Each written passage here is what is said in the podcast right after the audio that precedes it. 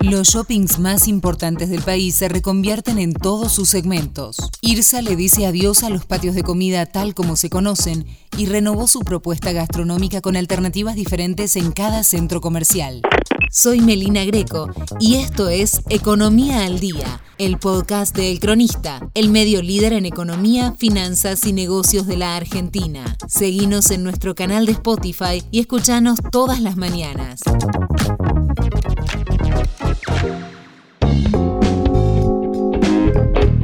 Los shoppings más importantes del país se encuentran en plena renovación, con cambios que tienen como consecuencia tanto la muerte de los patios de comida como las de los cheques de regalo tal como hoy se conocen. Reemplazos gastronómicos superadores apuesta por apps de promociones y experiencias que van más allá de comprar ropa. En el caso de los shoppings Cirsa, dependiendo de la ubicación y el público que reciben, los cambios tienen fuertes diferencias. En uno de los que más se observa la reconversión es un ave insignia y el centro comercial que más factura por metro cuadrado, el Alto Palermo, que tras una inversión de más de 45 millones y 43 nuevos locales, logró dejar atrás el golpe de la pandemia y recuperar tanto público como facturación a niveles de 2019. En Alto Palermo, el patio de comida será conocido solo por cadenas de fast food como McDonald's, Mostaza y el Club de la Milanesa. Ahora la oferta gastronómica fue copada por restaurantes de alto nivel. El último en abrir fue Moy de la chef Jessica Leckerman, que cuenta en este caso con entrada propia desde fuera del shopping, horario extendido de 8 a 12 y capacidad para más de 250 comensales. La inversión en un restaurante de esas características en un shopping es considerablemente más alta que la de uno a la calle. Se necesita alrededor de 800 millones de dólares. Sucede que el centro comercial suma exigencias de seguridad y formalidad que encarecen la estructura de costos.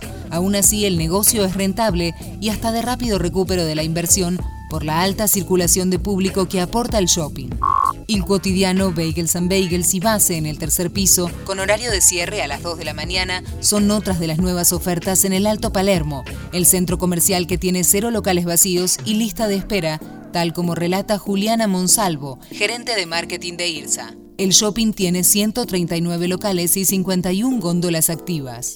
En otros centros de la compañía, el cambio hacia una propuesta más gourmet que el típico patio de comidas también ya es un hecho. DOT y Paseo Alcorta con propuestas como Arriba y Selvática, que cuentan con entrada hasta de estacionamiento propio y horarios extendidos, son muestra también de esta reconversión.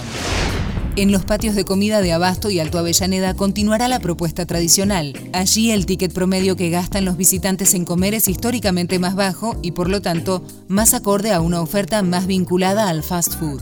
Otro cambio que anunció la compañía no solo en Alto Palermo, sino en el resto de los 14 shopping centers que opera, es que desaparecerán los tradicionales cheques regalo. Serán reemplazados por cargas en la aplicación APA, que hasta ahora tenía promociones para comidas y estacionamiento. El nuevo producto se llamará APA Gift. Esto fue Economía al Día, el podcast de El Cronista. Seguinos en nuestro canal de Spotify y escuchanos todas las mañanas. Y si te gustó el podcast, podés recomendarlo. Coordinación Periodística Sebastián de Toma. Producción SBP Consultora. Hasta la próxima.